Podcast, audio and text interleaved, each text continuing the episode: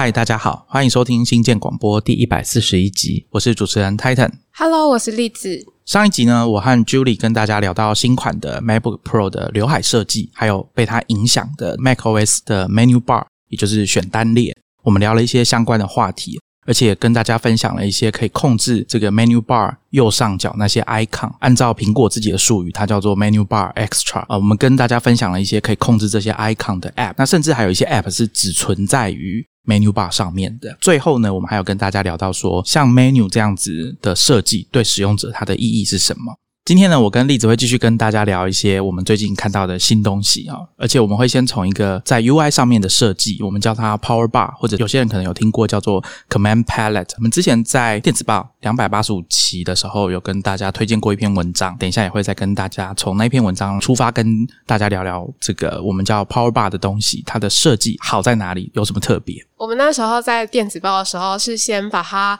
暂时称为“神力搜寻框”，就是有点想要借鉴“神力女超人”这个翻译名称，来表达这个 bar 对我们来说的神奇之处。等一下我们会进阶再聊更多。天哪，就是这个简单的东西，对我们来说是一种很奥妙的设计。对，而且它不是只有在比如说 Mac OS 上面会有而已，它现在甚至在一些 Web App 上面也会有这样的设计。那 Windows 上应该也会有，因为有这些设计的 App，有一些其实是跨平台的，所以也不是只有 Mac 上面才有而已。聊完 Power Bar 这个话题之后，栗子跟我就会接着跟大家分享一些我们最近用到觉得不错的 App。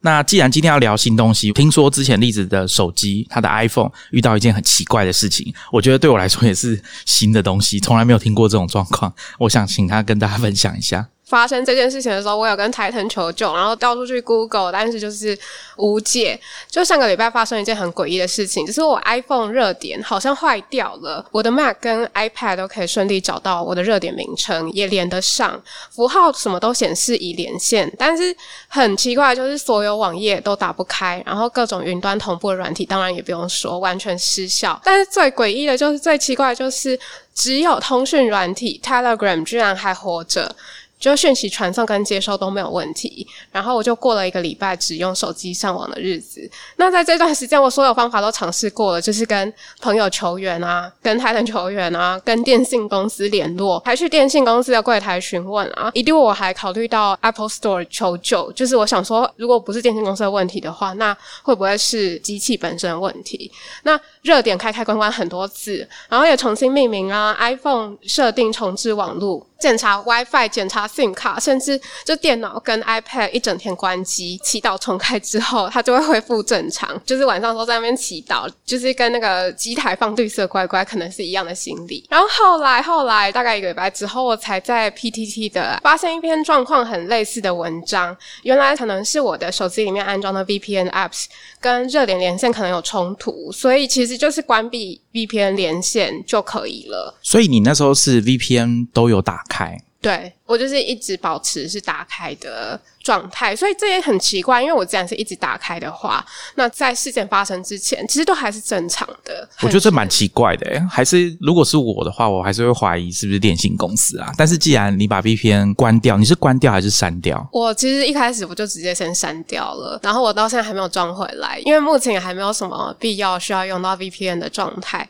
所以我就先把它删掉了，因为我不想再经历过一次。但是，但是我可能今天回去会尝试一下把它装回来，然后看看到底是不是真的是 VPN 连线的问题。应该有一些其他更进阶的做法。那总之，这次做我那个礼拜经历了各种找问题，然后终于在无意间发现的跟我有一样的网友的出现的问题。我那时候听到栗子说问题在 VPN 的时候，有点惊讶，因为我自己也有装 VPN，只是我平常不会开。那我知道有些人是比较对隐私方面非常的重视的。听众啊，他可能是上网的时候，不管是用笔电啊，或者是手机，他都会开着 VPN，就是不想要让广告商利用你的隐私这样子。所以我想，如果这个有影响的话，感觉不会只有例子遇到，应该有些使用者他就会，如果他的电信公司跟例子一样啊，我觉得应该就是也会遇到类似的问题。如果听众有相关的经验，或者是你有对这个问题的原因比较了解的，也欢迎你来跟我们讲。那那一篇文章我们也会放在 show note，感谢那位网友的经验。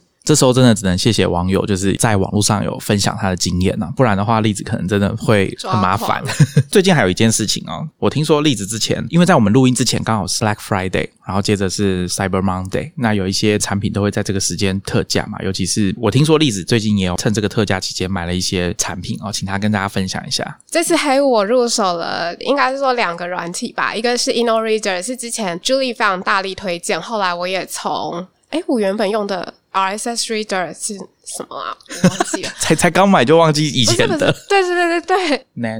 那 Newswire 有用，但是好像不是主力。让我再回去查一下，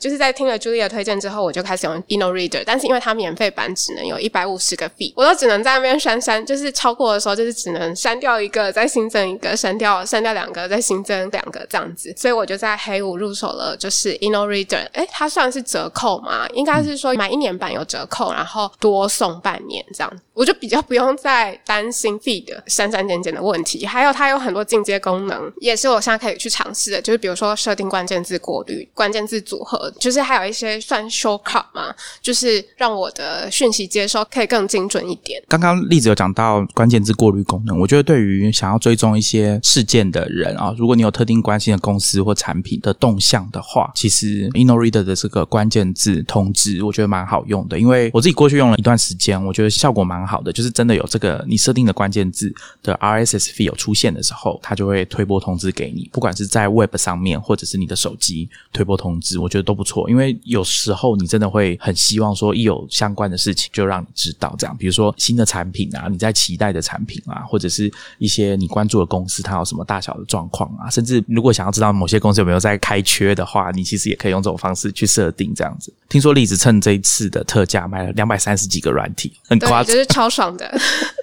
刚刚台珍说，我买了两百多个软体，其实一个叫做 Set Up 的月费用到饱，我觉得比较像是像泰腾之前说的，它有点像是去逛博物馆的那种概念。但是因为如果是单独买的话，没有那么多经费，没有那么多预算可以买。但是 Set Up 它就是有点像是。一个，你去一间博物馆，然后去欣赏跟使用这些 App，它总共提供了两百多种 App，黑五加上折扣嘛，大概四十美金左右，就超划的。听同事说很划，就是现在是年轻人的流行语，就是很划算。然后是对，不是我们在划手机的那个划，是很划。再要提到另外一个，就是我在 Telegram 上面的 iOS 群组，也是无意间看到了这个折扣，所以都很感谢，就是网友。会分享这些讯息。刚刚例子在讲说要怎么形容 Set App 这个服务，那我自己也想了一下。以前啊，我会比较直觉想说，哦，它就是有点像是 App 界的 Netflix，就是你付月费，里面的东西你就是可以尽管的用，就像 Netflix 的影片，你可以一直看。不过后来我又想了一下，它的组成，因为它这些 App 其实都是第三方的 App，只有几个是 Set App 背后的公司 MacPow 自己开发的产品，大部分都是第三方的厂商，然后进驻到 Set App 的这个阵容里面，大家一起分润，大家一起共享使用者的月费，所以我觉得它可能比较像是 Spotify，只是说创作者他的抽成应该是远高于 Spotify 上面的创作者。我们的部落格有写一篇文章在介绍 Set App，那有兴趣的听。听众可以去我们的 show notes 看一下。那它这里面啊，刚刚例子有讲过，说它有两百多个 app 嘛，他们的机制就是每年固定啊付，比如说九十九美元，你就可以使用 set app 上面的 app，它的授权范围是一台 Mac。那如果你愿意多加一点钱，每个月付十一还十二美元，可以有一台 Mac 加上一个 iOS 装置，因为它上面有很多 app，其实都有 Mac 跟 iOS 版本。上面有很多各式各样的软体，里面大部分都跟生产力有关，我觉得应该可以这样讲。那有些是文书编辑，有些是处理档案或者是系统的工具，有一些是跟开发者有关。我觉得跟开发者相关的工具里面应该是蛮多的，还有一些像处理影像啊或声音等等的，它里面并没有游戏啦，对不对？对，没有游戏，嗯，大部分都是生产力工具。对，而且通常同样功能的软体，它上面会有两到三种以上的选择啦。比如说像画心智图好了，那如果你是偏好使用图形界面的工具去画心智图的话，Celeb 上面就会有 iThoughts X 跟 MyNode 这两种可以使用。或者是你想要追踪自己使用电脑的状况啊，里面就有像 Timing 啊，这个我们以前 blog 有介绍过，或者是像 Time Meter 可以使用。那等一下例子也会跟大家分享几个 Celeb 里面的软体。我们请例子讲一下，买了到现在大概一个礼拜，它安装了哪些软体？好，现在大概一个礼拜而已。然后我记得我应该是先从一个番茄钟软体叫做 Session 开始使用，然后我就爱上了它。发现它原来有在 Set App 里面，所以就加强了我想要直接买 Set App 的意志。现在买了一个礼拜左右，我就是在上面又发现更多。很棒的东西，像是我现在目前都安装六个啦。我其中有一个叫做 Timing，因为我之前有用 Rescue Time 来记录时间。那 Timing 它也是一个我觉得更精巧一点的软体，之后可以跟大家分享。因为我才用一个礼拜而已，所以我还没有很很仔细的用它。那之后再跟大家分享。另外一个是 Clean My Mac X，它也是就是在帮你清理 Mac 的一个很好用的软体。另外一个是 Edgar，就是我之前有用它来当广告，但是就是免费试用完之后。就没有再付费了，然后他又在 Set App 里面，真的太佛心了。另外一个是几年前就久仰大名的 Ulysses，就是一个非常漂亮的笔记软体，但是我还没有，就是只有下载完那一刻打开来看一下、浏览一下，但是还没有真的去好好的用它。一两个月之后，如果有机会的话，再跟大家分享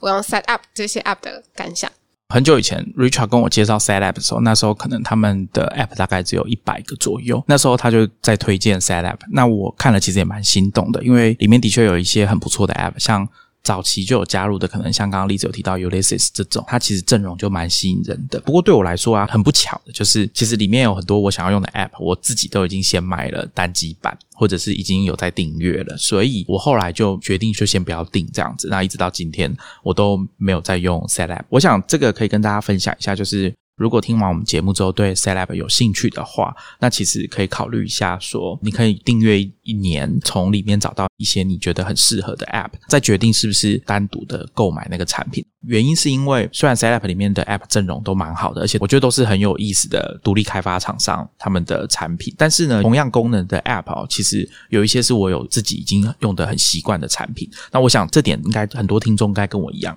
就是其实我们手边都有一些自己已经用的很习惯、很。上手也没有真的说遇到什么问题的工具，所以在没有问题的状况下，其实没有必要去更换。所以我觉得可能 Set Up 它的功能对我来说，假如我今天要订 Set App，那我的目的应该是透过这一年的订阅，或者是甚至一个月哦，因为其实它上面是可以单月付款，一个月的话好像是十美元，其实你也可以指定一个月，然后去试用。你有兴趣的那些 App，就用这台币三百块，而且现在因为汇率的关系，根本也不到三百，你就去试用看看，找到你觉得很不错的 App，看看能不能去买单机版的，或者是分开的订阅。因为刚刚例子有提到这两百多个 App，它其实我没有认真的去算它里面到底 App 有多少钱啊，就是总价多少。可是你就算，假设一个 App 只要二十美元就好，那两百三十个 App 加起来就超过四千美元。四千美元是台币是多少钱？大家可以自己算一下。所以其实你一年花一百美元来订阅，应该是蛮划算的。因为这些软体啊，他们其实通常两三年可能就会有一次大的改版。那正常来说，做这种大改版，它就必须要跟大家收一个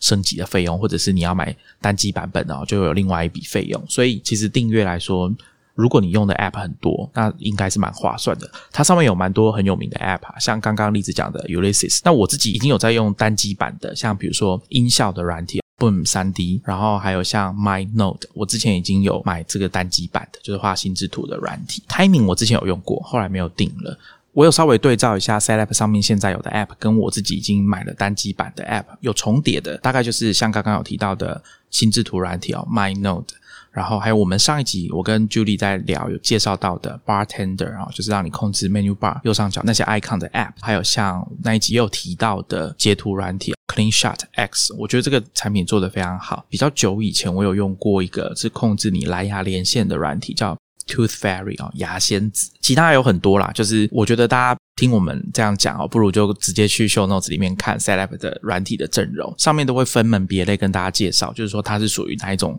类型的产品，它的主要功能是什么。特别是如果你是刚进来使用 Mac 的听众朋友，我觉得 setup 是一个可以考虑的。你就先订一个月、两个月，然后看看有哪些软体是你真的很有兴趣的。Titan 刚刚在推坑大家，然后一位网友叫做皮乐的。部落格也看到他在推坑大家 set up 的文章，他讲的心态，我觉得也很有道理，因为他也是已经有买很多单机版的软体了，但是他觉得 set up 划算的重点不是在他常用的东西，反而是不常用的、罕见的、自己没有那么常用的工具。但是有了 set up 之后，有的时候需要用到那些工具的时候，你就不用再去 Google 搜寻哦，我现在可以用哪一些网络的软体，或者是下载免费软体来一次性的使用这样子。然后，但是有 set up 之后，你就可以在里面有很大几率是可以直接找到你会。需要用到的工具哦，我大概懂他的意思。他的意思应该就是说，既然你不是把重点放在那些你已经很习惯，而且你经常要使用的工具，而是那些不常用的，那你也没有必要说，当你今天临时突然，比如说有一张图你要去背好了，你还要上山下来去 Google 一遍所有市面上的软体，然后你再来找出一个你不想花钱，你要找免费的来帮你去背，不如你就直接去 Set App 里面找一个可以用的 App，而且在上面的 App 其实都有一定水准以上，所以你直接拿来用，解决你。眼前的这个问题，这样就可以了，是很方便，而且显然是比较有效率的。感觉就是自己在家里有一间工具仓库，里面的工具都是很精细，想用的时候就随时可以去用。当然，我也不会否认说，像 Setup 上面的 App 有很多相对应的功能，他们其实都有更好的选择，这是一定的。我觉得这就是一个取舍，尤其是刚刚例子分享提了这位网友啊，他其实在这个 Make 圈子里面，可能有些台湾的听众都有听过他或者读过他写的文章。我想他指出的这一点是蛮有道理的。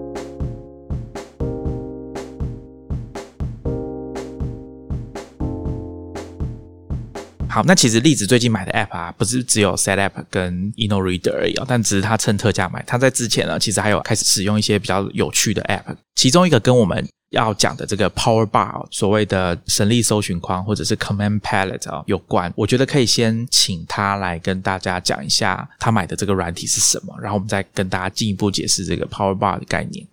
这是一个叫做 Osala。输入指令的软体，如果之前有听过一百二十集，让你的生活更轻松，那些重要的小东西。三个多月之前，我还是一个对于记忆快速键非常烦恼的人。快速键对于工程师来说，可能是一个加速生活的。方式，可是对我来说是一个很占脑容量的事情。但是后来我下载了这个 Osala，它就是一个它的名字叫做盘子，那它就其实就是把选单上面的功能全部都集中到这个我们称之为 Power Bar 神力搜寻框里面。然后你就只要记一组快速键，然后你用自然语言输入，比如说我想知道这个应用程式里面的 Search，我想执行这个功能的话，我只要在这个 Power Bar 里面打上 Search 这样子，然后它就可以帮我执行搜寻的动作。最最好的是右边，它还有列出快速键的组合，因为它大大节省了我去记忆快速键的时间，还有找功能的时间。因为我可能就是那种比较糟糕的使用者，就是我其实并不会先看软体的使用说明啊，onboarding step by step，通常就是一直跳，然后都是靠自己摸索。那没有功能的话，我就会去 Google 搜寻，比如说现在用了新的浏览器，我需要什么样的功能？那它可能会需要怎么样的操作？那刚刚说的 RSS Reader 也是啊，像 email 软体也是，你需要先去 Google。找到说明，再回来使用这个软体，可能那个快速键你也需要很多时间适应。但是 Osala 这个软体，它就是你只要启动它，然后按快速键在 Mac 上面 Command Shift 加 O 这样子，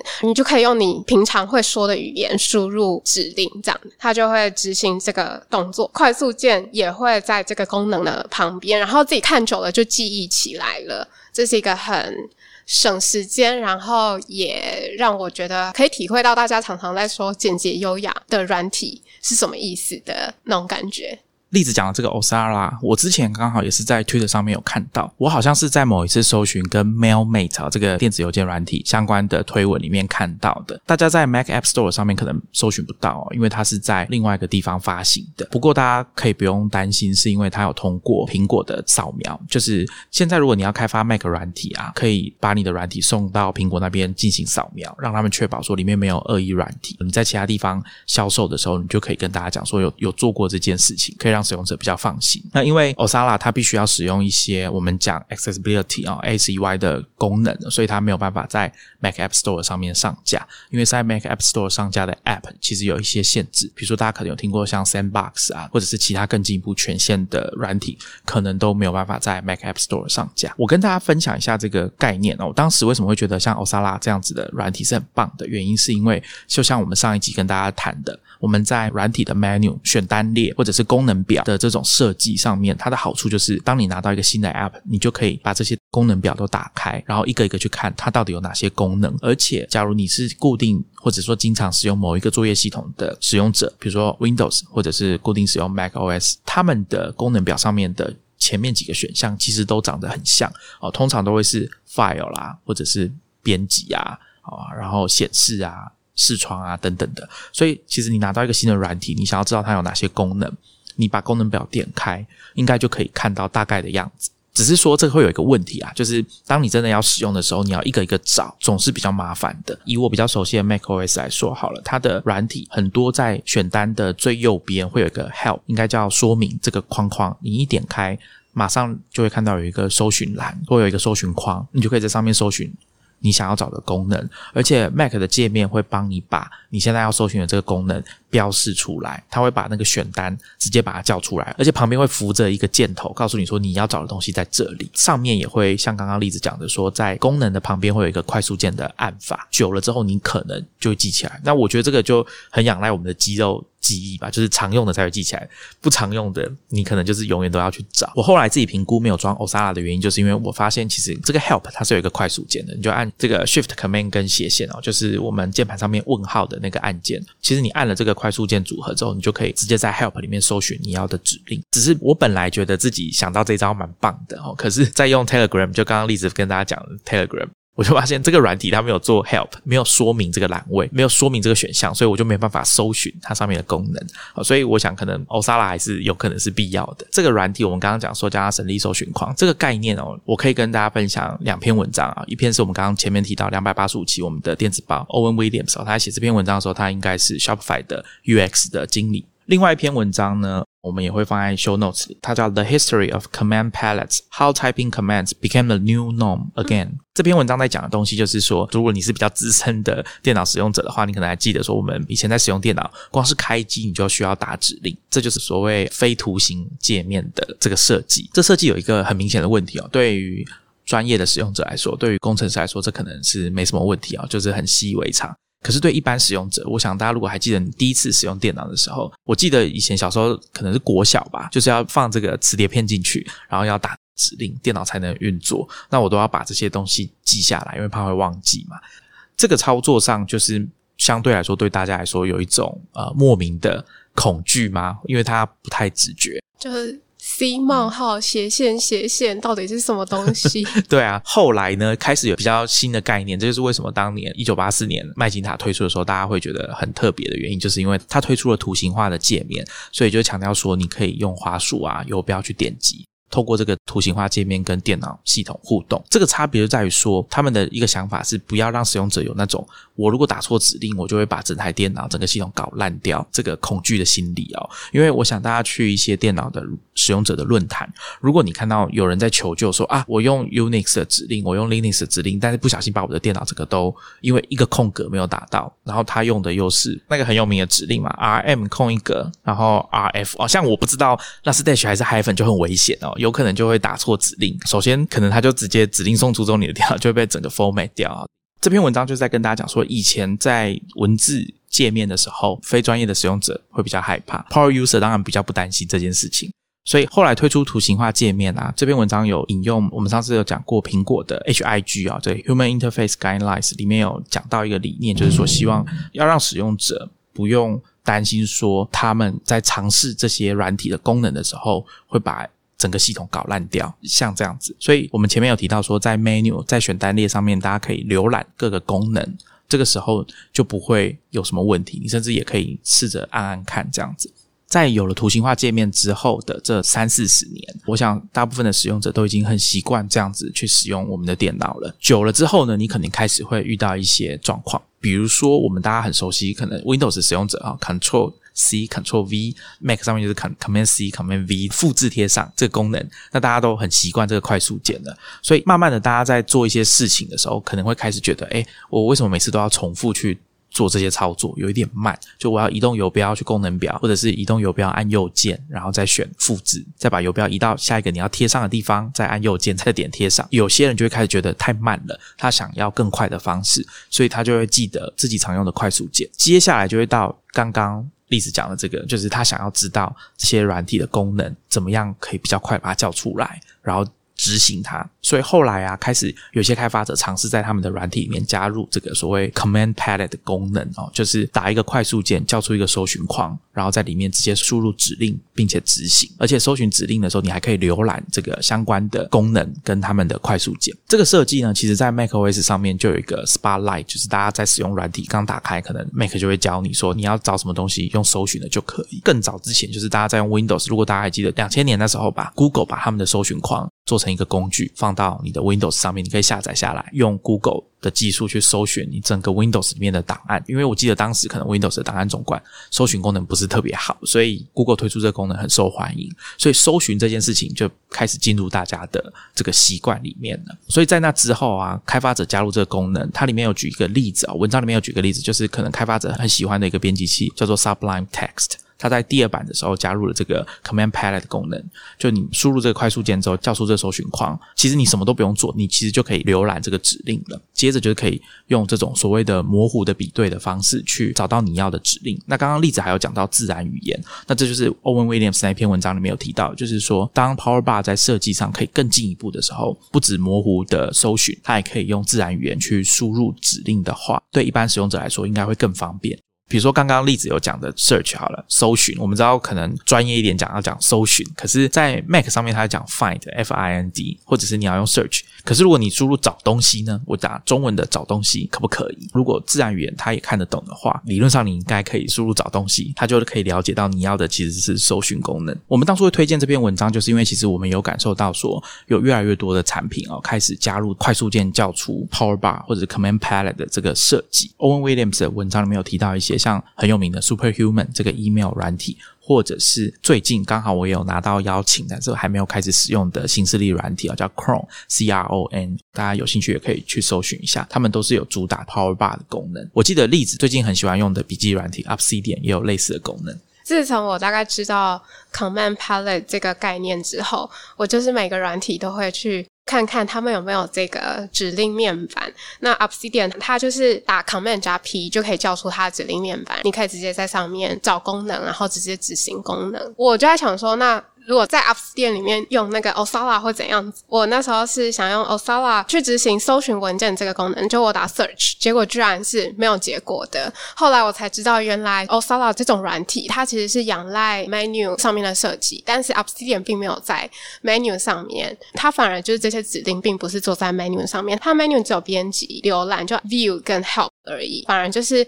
它的所有的功能都是在它软体本身的界面上，就是 Command Palette。然后我觉得这是一个很有趣的发现，因为就是好像是了解了一个新概念，然后用了一个新工具之后，再倒回去才了解，就是软体可能跟哪一些部分有关，然后它的原理大概是怎么样子。所以我原本其实是觉得 Osala 这个工具怪怪的，好像没有那么有用，但是后来我才发现我错怪它了。之前 Julie 推荐的 Psychic 浏览器也是有这样子很强大的搜寻功能，就是直接透过一个快速键，然后输入，它就会。一次陈列功能跟浏览记录。我最近又用了另外一个浏览器，叫做维瓦蒂。然后现在是用什么新工具，就会先看一下它有没有类似 Command Palette 的功能。所以确实它也有，它就是 Command 加一这样子。然后就是变成说，每个软体他们都有自己的快速键来叫出这个指令面板。反正就是你只要记忆一组就 OK 了。我觉得这是对我来说是一个蛮方便的事情。刚刚台前来讲图形界面，因为刚好我最近在看一部电影，叫做《戏骨海盗》，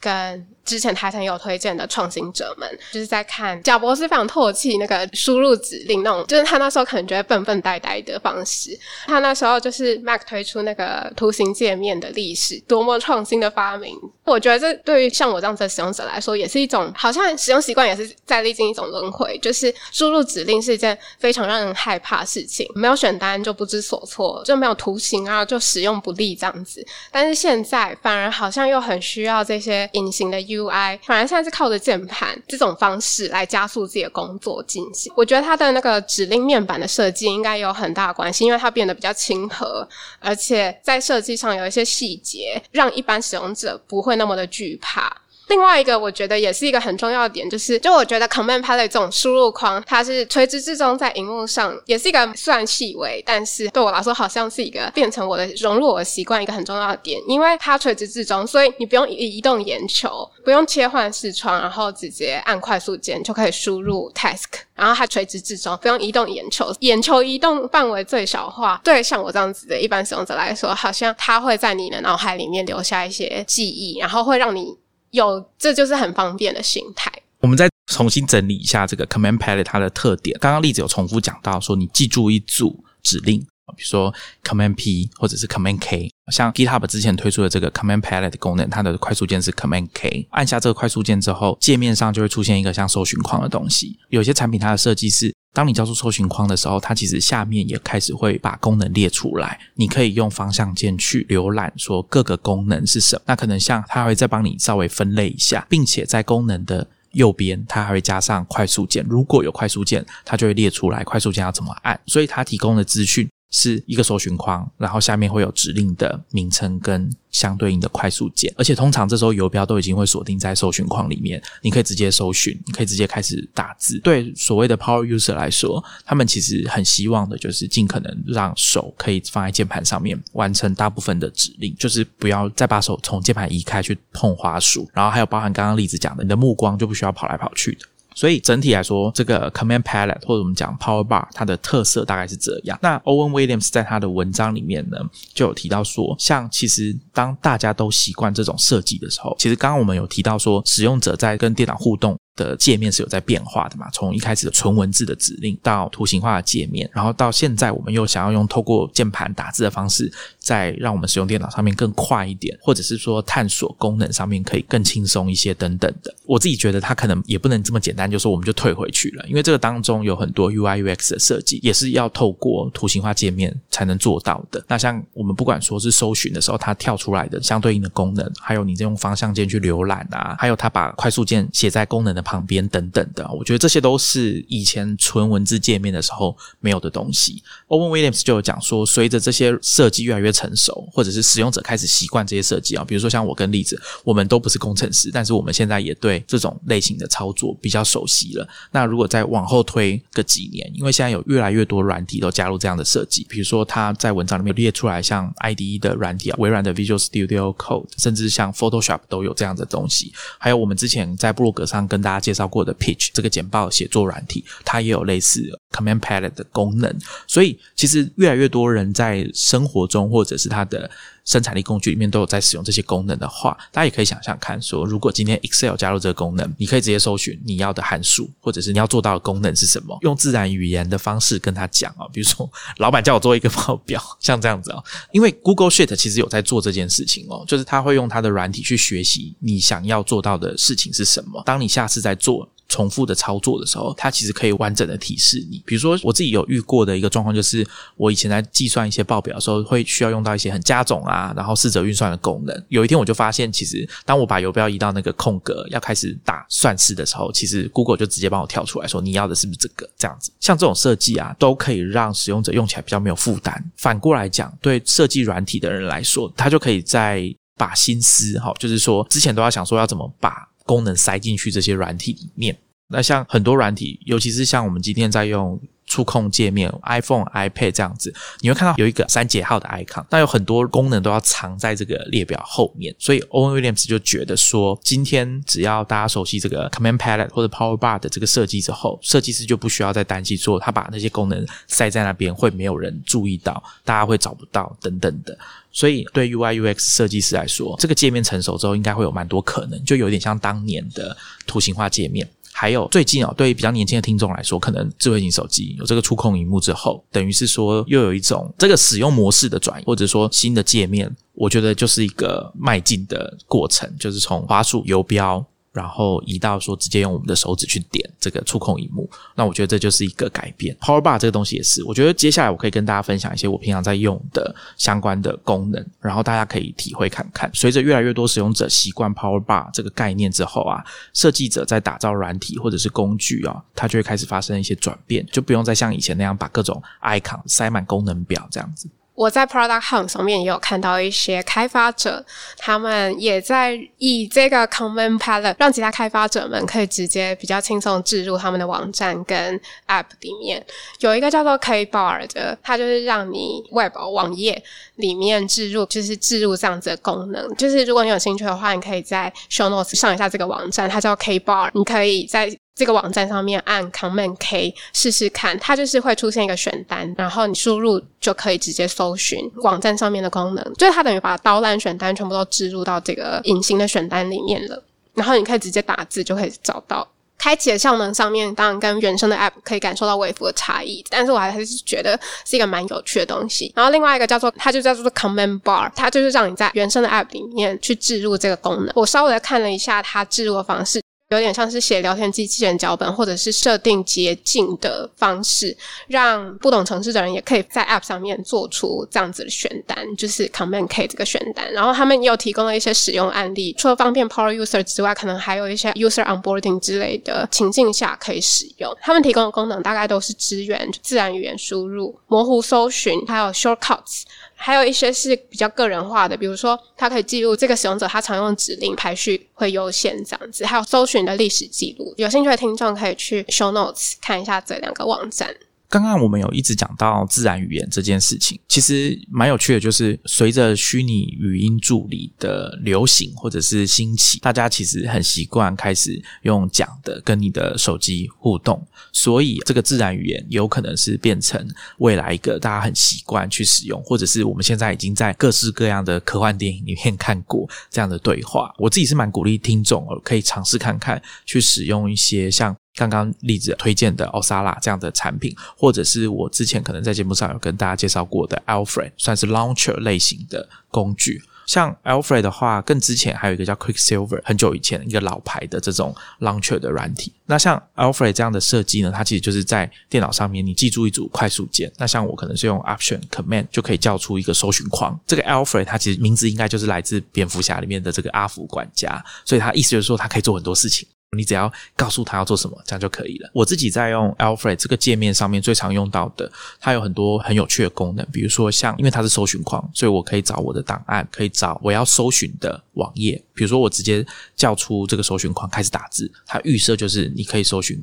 Google，可以搜寻 Amazon，可以搜寻维基百科，或者是你可以自己去网络上把一些搜寻功能加进来。什么意思呢？比如说像我就把所有我平常会去逛的书的网站，像 Goodreads。Remove 或者是博客来，我全部把它的搜寻功能加进去。Alfred。所以我今天想要找到一本书的时候，我就不用个别去 Google，或者是个别打开浏览器去这些网站上搜寻，我就直接在 Alfred 上面输入某一本书的名字，决定说我要用哪个网站来搜寻就可以了。所以首先这减少了很多步骤，再来是像比如说电子商务网站，你今天要买什么东西，其实每个电子商务网站你可能都会去用它的搜寻功能。那当然有些例外，比如说像 PC Home，我们可能 就不想要用它网站上面的搜寻功能，你可能就会觉得用 Google 还比较快这样子。或者是刚刚例子有讲到浏览记录啊、书签啊，这些都可以用 Alpha 去做到。那甚至你安装一些比较进阶的 Workflow 这些自动化的工具之后，你还可以整合很多功能。比如说像我们的听众有些人应该是 Twitter 的使用者。我跟 C 君有跟大家介绍过这个 Hashtag 的发明人 Chris Messina，他就帮 Alfred 做了一个 Twitter 相关的工具，所以安装了之后，你就可以直接在 Alfred 上面搜寻或者是执行，比如说搜寻 Hashtag 或者搜寻特定的 Twitter 使用者的推文，或者搜寻你自己的推文。因为其实 Twitter 在这方面它的搜寻功能在界面上面没有做那么友善，所以你要做一些进阶的搜寻的时候，其实是需要打一些指令的。比如说你要搜寻一个人的推文，你可能就要打 from 冒号某某人的 ID。然后空一个，再加上关键字等等的。再来另外一个就是，你可能大家也知道说，你要找自己的推文，其实是很辛苦的事情。你要搜寻自己的推文哦，其实不容易。所以像这种工具就会让你在做这些事情的时候变得比较方便，而且手不用离开键盘。我觉得有时候减少一些点击。我想有些人应该会有这种经验，就是当你大量的使用滑鼠的时候，其实你的手啊、手指啊。或者手腕的地方应该是会不太舒服哦。我觉得适时的减少这种操作应该也是不错的。所以我觉得大家可以去研究一下这种类似 Command Palette，用习惯之后，你可能对我来说啦，我觉得例子可能也是吧。就我们会希望说，以后软体像我很不熟悉 Gmail 的快速键，我就会很希望说 Gmail 可不可以也加入这个功能，就不用让我每次都要去找。我知道有些人 Gmail 用的很纯熟，他真的快速键都记得很熟，我就真的是没有办法。关于使用这个 Command Palette 啊，我自己的改变是，我可能会开始想要去了解一些进阶的指令要怎么打，比如说在搜寻上面会用到一些 filter，这些语法要怎么用。大家去 Gmail 上面在找电子邮件的时候，其实它会直接显示他们的语法给你看。比如说你要搜寻某个时间到某个时间的电子邮件，或者是说谁寄来的电子邮件。或者是你有没有打星号的这些电子邮件，它在搜寻框里面应该都会有相对应的指令，你其实是看得到的。所以久了之后，你应该就会想要直接自己输入这些文字，就不用再用滑鼠去点。对我来说，我可能就会比较想要知道说每个软体他们自己用的语法是什么。那当我比较习惯之后，我就会知道说怎么样做会比较好。而且有些其实有一点互通啦，比如说通常搜寻电子邮件寄件者是谁的电子邮件的时候，大概都是不拖这种。From 冒号的指令就有一点像搜寻引擎。我们知道说要搜寻 Google 某个网站里面有没有出现过某个关键字，就是你可以先打关键字，空一个 site 冒号加上这个网站的网址嘛。那对于像 DadaGo 这个搜寻引擎，它的语法其实是一样的，只是好像顺序会相反，就是你要先把网站打出来，然后空一个再加上你的关键字，就有点像这样子。所以我观察到自己的改变是，我会开始想要了解一下这些语法要怎么输入，无非其实就是说。做这些事情会稍微快一点，然后比较方便这样子。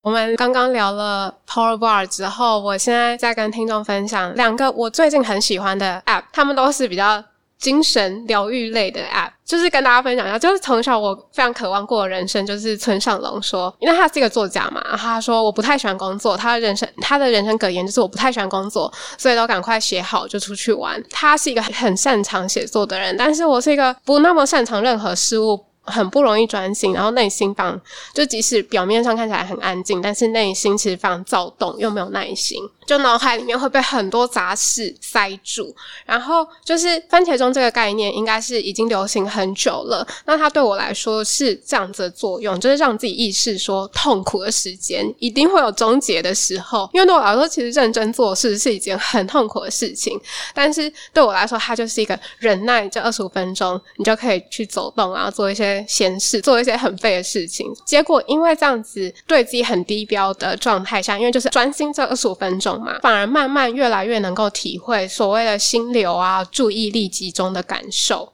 从里面。再倒转回去，体会说什么叫做把一件很大的事情拆成一些小计划或小任务的具体做法到底是怎么样子？因为之前看这些方法论的时候，其实自己是没有什么感觉的，反而是真的开始用番茄钟之后，才比较懂得把时间切成比较小的区分之后，会比较反而开始可以体会什么叫做把复杂的事情简单化。它也真的就是慢慢治疗了我的拖延跟罪恶感，这样。在这中间，其实我也试用了很多番茄钟的 App。好，那我简单介绍一下番茄钟的概念好了。它最简单，其实就是把一个任务，就是在二十五分钟之内，可能有经过研究，就是人的。专心的长度可能就是大概是二十五分钟一个间歇这样子，番茄钟大概就是工作二十五分钟，休息五分钟。然后我以前可能都是休息二十五分钟，工作五分钟。但是番茄钟它就是二十五分钟，五分钟，然后四个番茄钟之后，就是以这样的节奏工作，然后在四个番茄钟之后，呃，休息比较长一段时间，可能大概三十分钟之类的，然后再继续下一个四个番茄钟的循环。一天大概可能八个番茄钟，差不多。多应该说，一刚开始执行的时候，可能八个番茄钟差不多这样子。我之前也试用了一些番茄钟的 App。之前有一位来新建广播谈结对开发的工程师小朱，他有推荐一款 Pomo Focus，我觉得它是一个很是很棒的番茄钟 App。就是在我流浪了很久之后，让我真的持续使用两三个礼拜的番茄钟软体。可惜的是，它只有网页版而已。我虽然有用 Julie 他之前推荐的 Flotato 弄成 Mac OS 的 App，但是我觉得它用起来还是没有原生的 App 流畅。另外一个也是差不多概念的台湾开发者开发的叫做专注旅人，他用爬山的概念来帮助你专心这样子。可惜它就只有 iOS App，它没有桌面版的 App，所以就是都有一些我用起来好像有一点卡的状态。然后后来我就发现了 Session，就是我想要介绍这个 Session 的 App，就是目前它是我用过最上手的番茄钟。基本上只要是非娱乐性的事物，我都很容易分神。然后比如说像是工作的话，可能就是阅读啊、整理啊、写作、准备内容之类。阅读就是阅读自己没有什么兴趣的书，真的很需要这种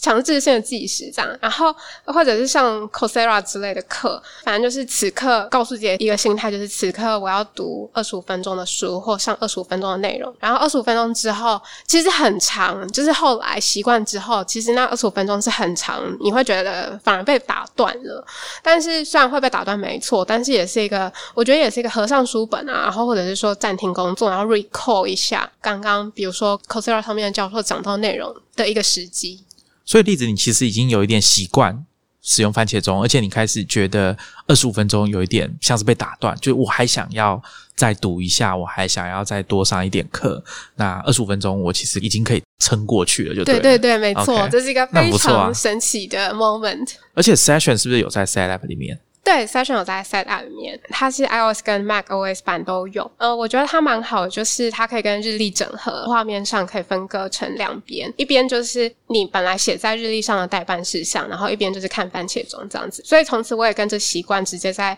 日历上就 Google Calendar 上面安排工作任务。因为原本觉得把东西全部都记在日历上是很不 make sense 的事情，但是因为用了这个番茄钟，所以我也开始比较习惯把那个任务都放在日历上。另外一个，它帮助我很大，就是每次启动番茄钟之前，它都会请你写下你你现在正在做什么事情，然后你做这件事情的 intent 就是意图是什么。其实是让你更有意识的知道你等一下这二十五分钟要做什么。它是一个心理强化的作用，在每个 session 结束的时候，或者是休息太久的时候，它会。让视窗置顶，即使你休息太久了，然后反正它就是很难很难忽略，它的存在感很强。这样，在每个 session 结束之后，它会让你评估你刚刚那个时段你是分心啊，还是还可以，还是非常专心。然后你开始注记，对我来说就是一种强迫记录、强迫觉察的方式。然后久了就变成习惯了，就是有写下来这些东西，无论。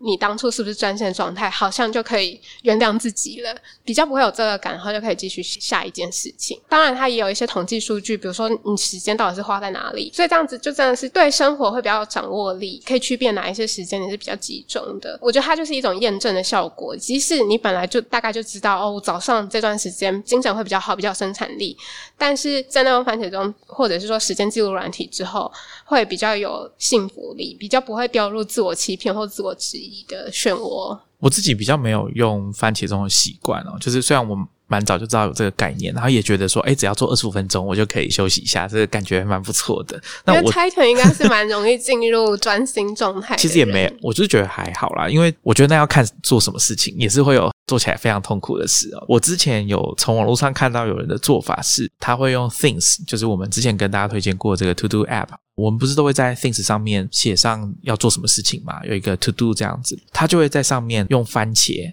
的 emoji 代表说他预估这件事情要做多久。那一个番茄就代表三十分钟，所以假设我在这个工作上面啊放了四个番茄，那就是大概代表要用两个小时。那它的检验方式呢，是在任务完成，就是我们要去把 To Do 勾掉的时候，你在 To Do 上面再加上茄子的 emoji。茄子就是你实际上用掉多少时间的记录，也是一个茄子三十分钟。所以如果你预估这件事情要花掉四个番茄，也就是两个小时，那最后你是用比较短的时间完成，还是刚刚好，还是更长的时间，就用茄子来表示。久了之后，你就会看到说，呃，你自己的预估是不是够精准。那我觉得这也是有点像是说训练自己对于自己工作的状况的掌握度。那我以前有短暂的尝试过，就是用这种方式。那那个画面看起来蛮好玩的，就是你的 things 那一段时间可能都是标题是任务嘛，那后面全部都是番茄跟茄子。那有一些比较大的，可能要花比较多时间做的事情，番茄跟茄子就会特别多。我之前大概可能二零一七年有用过，因为我就回去翻 things 的 logbook 啊，他们的这个历史记录，那就找到我。那一段时间有想要尝试着去使用。但我就没有养成习惯，我觉得这个可能就是问题所在，就是我还没有养成这个习惯啦。所以推荐给大家看看，如果你有试过番茄钟，觉得不太适合你，可是你又很需要去评估自己的工作状况，你也可以用这种所谓的番茄茄子的 emoji 搭配你的 To Do App 啊，你的工作事项、代办事项的软体去使用，看看效果怎么样。欢迎大家跟我们分享。那个 Side App 上面有另外，就是刚刚我们有都讲到的 Timing，它其实也有类似的功能，就是。不受限于番茄钟二十五分钟这样子的效果。反正你开始任务的时候，它就开始帮你计时，这样子。我觉得也可以尝试看看。我是我是自己还没有用啦，因为我现在真的是用 Session 用的很入迷。我觉得如果很顺手，就不用再为了尝试去硬要改变什么。就是当你发现有问题的时候，再来找解决方案就好了。我觉得应该是说要避免花心思研究那么多工具，但是真正的事情却没做到几样，这种感觉。之前就有一点这样子的困扰，好像有一个名词叫做 productivity porn，就是你对这类生产力工具上瘾。番茄钟这个软体，就是除了用它之外，可能了解就是在使用的过程中，或者是使用之前，可能先了解一下它的原理，可能也会比较好。我自己是看到一篇文章，它的标题就是做番茄工作法，那它用很简单的方式让让我了解了番茄钟基本上它的目的是什么样子。我也会把这篇文章放在 show notes，那有兴趣的听众可以参考。好，那最后一段啊，我来跟大家分享一个我最近在用的 Dropbox 第三方的软体，它叫做 Maestro，M A E S T R A L。Maestro 它是一个免费开源用 Python 开发的 Dropbox 第三方 App，可以取代 Dropbox 原本 App 的同步的一部分的功能。可以在 Linux 跟 macOS 上面使用，而且它有提供一些开发者可能比较熟悉的指令界面。应该说，它除了提供图形化界面之外，它也有提供这种指令，我们讲 CLI 的这种界面。为什么我会想要找 Maestro 来代替 Dropbox 原生的 App 呢？这有几个原因哦。第一个是我前一阵就有听到人家在介绍说它比较轻巧，原因是因为 Dropbox 的 App 啊，其实我在二零零八年、零九年那时候读大学开始用的时候，是觉得 Dropbox 非常方便，而且是一个很聪明的设计。但是随着时间过去啊，它的 App 就越长越大。到之前，可能大家有听我在抱怨，就是 Dropbox 开始做一些很奇怪的事情，比如说，它会强制你在执行 Dropbox 的时候跳出一个视窗，就有点像是他们自己版本的档案总管，他们希望你可以透过他们的档案总管去操作你的电脑里面的档案。那我觉得这种就是让我不喜欢的地方。我需要他做的事情就是把档案同步好，就这样这么简单。可是你会发现，他这几年开始增加各式各样的功能，比如说密码管理啊、档案备份啊。或者是像数位签署文件的等等的功能，但其实这些功能我都不需要，但是我也没有办法把它关掉，我也没有办法把它从这个城市里面把它移除，所以它占用的空间跟记忆体其实就会越来越大。我说的是城市本身哦，不是你放在 Dropbox 上面的档案。再加上我还没有换 M1 之前用的是比较旧的。MacBook，所以它的效能其实比较差，在 Dropbox 的背景执行上面要做的事情越来越多，或者是说对系统的负担是让我有感觉到，所以到了后期，我几乎就是只有要同步的时候，我才会把 Dropbox 的 App 打开，不然我会刻意去把它关掉。但我想这应该不是当初 Dropbox 在设计的时候设想的使用方式，所以我其实之前就有在推特上面听人家在推荐 Maestro，它的功能呢跟 Dropbox 本身。因为它毕竟是第三方的软体哦，所以跟 Dropbox 本身是有一些差别的。那我这边跟大家简单的讲一下，它可以做到哪些事情呢？第一个当然就是同步你 Dropbox 的档案。第二个，它也可以做到所谓的选择性同步，就是你可以选择哪些档案要跟 Dropbox 同步，就是你可以选择哪些 Dropbox 的档案你要同步到这一台电脑里。第三个是呃，因为它使用的是 Dropbox 的 Public API。所以它其实反而可以突破 Dropbox 对免费账号的三个装置同步的限制。就其实你可以同步超过三个装置，或者是你也可以做多账号的切换这样子。那它不能做到哪些事情呢？它没有办法做到右键分享连接，就是我们在 Finder 里面对 Dropbox 的档案按右键，就可以产生一个连接，分享给你的朋友嘛。另外一个，它也不支援一个我之前很喜欢的 Dropbox 功能，叫 Smart Sync，就是在你的系统里面留下这个档案的类似目录的东西，但是它的实际的档案没有存在你的电脑，所以也不会占用你的空间。等到你要使用这个档案的时候，你再连线去把它下载下来。再来，它也不支援 Dropbox Paper。如果有些人是使用 Dropbox Paper 的话，你可能要注意这件事情。然后再来，当然它也没有我刚刚讲最近 Dropbox 加入的各种资料备份啊、密码管理或者是文件签署的功能，这些它也没有。再来，运作方式上它有一个小小的差别啊，我想可能开发者或是比较在意的听众可以注意一下，就是 Dropbox 在同步的时候，大家都知道说，如果我在我的电脑删掉这个档案。它也会告诉 Dropbox 云端说，把这个档案删掉，先放到垃圾桶，你可以再去捞回来，但是至少它在你的档案系统里面就是被你删掉了这样子。或者是你在修改一个档案的时候，你只是改变这个档案的其中一部分，比如说这份文件我把一半的内容删掉，那它档案会有一些差异。那 Dropbox 它自己官方的同步，它为了要省这个频宽，而且增加效率，它只会做差异性的同步。但是 Maestro 它没有办法做到这样，它就是比较呆。你可以想象说，它就是要把那个东西删掉，然后换成一个新的，就是你刚刚最新存档的这个东西。我想这是我的理解的解释方式。如果有听众觉得我没有讲得很清楚，可以来告诉我们。这样 Maestro 它的好处是它的档案很小，安装完之后只有四十五 MB 左右。相对之下呢，Dropbox 安装完大概是四百多 MB，大概差了八倍。那在背景执行的时候呢，Maestro 它使用的 RAM 就是记忆体大概是一百二十 MB 左右。Dropbox 呢？我之前听 Marco 他们讲，因为我新的 M1 MacBook Air 已经没有装 Dropbox 官方的 App 了，所以其实我不知道它在跑的时候大概要占掉多少。那根据 Marco 他们讲的，他之前在他自己的 Podcast ATP 上面也有推荐大家去用 Maestro。他说 Dropbox 官方的 App 在使用的时候，记忆体大概会占掉七百到八百 MB 这么多，这其实是蛮惊人的数字。因为大部分的人电脑里面的记忆体大概就是八 GB 到十六 GB，所以等于是 Dropbox 会占到。大概超过百分之五到百分之十这么多的记忆体，可能有时候你就会明显感觉到它拖慢你系统的速度。关于 Dropbox，刚好最近有一件事情哦，让 Maestro 也短暂的被大家提出来，就是因为之前我在推特上面看到一个使用者啊，叫 Michelle Hashimoto，他是一个创业者啊，他贴出一个 Dropbox 论坛的连接啊，表示说 Dropbox 的人告诉他说，目前没有计划要开发支援 M1 Mac 的 Dropbox App。那大家知道说 Dropbox App 之前都是针对 Intel 的 CPU 设计，它的架构上面目前没有针对 Apple Silicon 啊，就是 M1 的这个版本。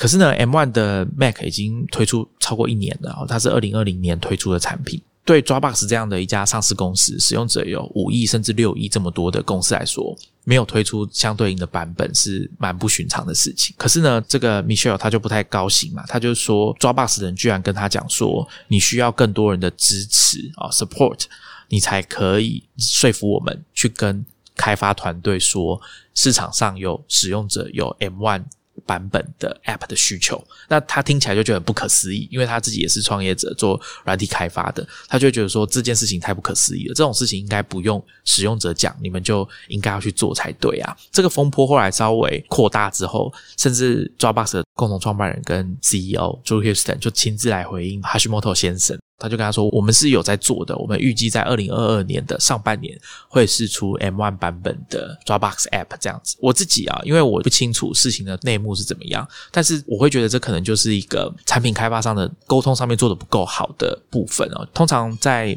这种。”重大的硬体或者是产品的改版，比如说作业系统升级之后的改版，那很多软体他们其实都会告诉他们的使用者说，我们现在正在开发，或者是我们现在做到哪个阶段了，哪些有资源，哪些没有资源，他们其实大部分都会在自己的官方网站把它讲得很清楚。尤其是大家可以想象说，这种资源比较大的、比较多的公司，他们更应该要做到这样子。的事情，可是 Dropbox 显然就没有嘛，所以才有这一次的这个误会。但是也有开发者出来帮 Dropbox 讲话，就是说他们 Dropbox 在开发这个 M1 版本的 App 可能会遇到一些问题，原因可能是出在苹果这边，可能关于档案系统的一些 extension 哦，这种开发在用的技术还没有做得非常的好，或者是。对开发者的使用上面会造成一些困扰等等的，因为毕竟 Dropbox 这样的 App 它并不是一个普通的 App，它是一个跟你的档案系统有深度结合的 App，所以我想这个部分的确不能把它当成一般的应用程式来看待，所以可能也因为这样导致他们的进度，或者是导致他们需要花更多的时间去开发，或者是说让 Dropbox 工程师更不想要去开发这样子的版本的 App。所以，我想问题可能就是比较在于说沟通上面跟使用者沟通上，因为像我自己，大家知道说啊，Mac 可能最近都是每一年会有一个 OS 的更新，那像我自己就还没有更新到最新版的这个 Mac OS 十二 Monterey，原因就是因为我会担心我在录制 Podcast 相关的软体或者是硬体上面还没有支援，所以其实我都会固定的去看他们的网页，说看看他们有没有支援这个新版的。作业系统了，一旦有绿灯了，我就可以来升级我的作业系统，这样子。那我想，Dropbox 可能也是沟通上面哦，可能就造成一些误会，原因在这边。所以，我们的听众啊，如果你跟我的需求比较像，就是说你只需要单纯的同步 App，至于分享连接的部分，你可以接受，就是说你去抓巴色网页产生那个连接做分享。如果你可以接受的话，那可能 Maestro 你可以考虑一下。那因为它是开源的软体，它的程式码就原始码就放在 GitHub 上面，所以很多各种软体使用上的问题、各种 issue 或者是 bug report 都会在 GitHub 上面。那我自己安装之后，就马上遇到一个问题啊，就跟大家分享一下这种开源社群他们反应的方式啊，就是。我那时候装好 MySQL 开始同步之后，某一天就遇到一个问题，就是说好像在 Authentication 上面有问题，可是我不知道状况在哪里，所以我就上去 GitHub 上面看一下，果然有一些使用者也遇到相同的问题，去跟开发者做反应，这样子，开发者很快就来回复大家说他有跟 Dropbox 反映这件事情了，那后来这个问题就被解决了，所以在使用这样子的软体上面，我觉得可能使用者这边需要注意的就是你必须要。知道说出问题的时候要怎么寻求协助，因为你自己使用的是第三方软体，所以出问题的时候你去找 Dropbox，人家可能也很难帮助你。总之呢，我觉得 Maestro 用到现在觉得还蛮 OK 的，只是它有一个比较麻烦的地方，我要提醒大家啦，就是当你的 Dropbox 档案很大的时候，就是你使用的储存空间很大的时候，你档案很多的时候，第一次同步你要做一些选择性同步，那个勾选档案的步骤哦，可能会比较繁琐一点。我自己的经验是这样啊。跟大家分享一下，其实 Dropbox 它是很可靠的同步的软体哦，这个部分它应该是可靠度，我认为是非常好的。甚至说你档案不见了，其实它都有一些备援的机制在里面。我并不是说这个东西它的核心服务做的不好，而是说它增加了一些功能是我们不需要的。但是这个增加功能同时会使应用程式它需要的档案的空间跟占用的电脑资源变多。那身为使用者，我没有办法。切割我没有办法把它分开，那这个影响到我一般电脑的使用。那我说 Dropbox 做的不错，是因为 Dropbox 这个云端的这个同步或者云端的档案系统的概念哦，它其实有很多很棒的设计。比如说像这种云端的档案在传输，那因为它可以接受你比较大的档案，所以早年可能开始做这种电子邮件寄送，要送这个超过二十五 MB 的附件会很痛苦嘛，就没有办法做到。那这时候其实早年都是靠 Dropbox 的连接来做这件事情。那甚至像我们在远距录音的时候，ZenCaster，我就是让它整合我 Dropbox 的档案，所以我在 ZenCaster 上面录完音之后，原始档或者是后置完的档案，它都会帮我直接送到我的 Dropbox 的档案夹里面。所以其实这个整合其实是做的蛮好的，所以 Dropbox 本身我觉得应该是没什么问题啊。那只是我们会希望说它的 App 可以再轻量化一点，不然很容易就越做越肥嘛。从一台 Skoda。变成一台卡车、坦克车，对坦克车，对啊，可以这样讲啦。就是我会寻求别的解决方案的原因，无非就是这样。所以，如果听众啊，你现在在用电脑，然后也有在用 Dropbox，你觉得没什么问题，那也没关系，就不需要去自寻烦恼这样子。但是，如果你觉得很明显你电脑变慢啦，或者是你的确也不想要它占用你那么多电脑的资源跟空间，那可以试试看 m 数。好，那我们今天就跟大家聊到这边。我们之后一定也还会有机会再跟大家分享一些新的 App 啦。其实我们今天规划的 App 有几个也其实没有讲到啊，因为时间不太够用了。之后有机会再跟大家分享。我们今天就聊到这边，下一集见，拜拜，拜拜。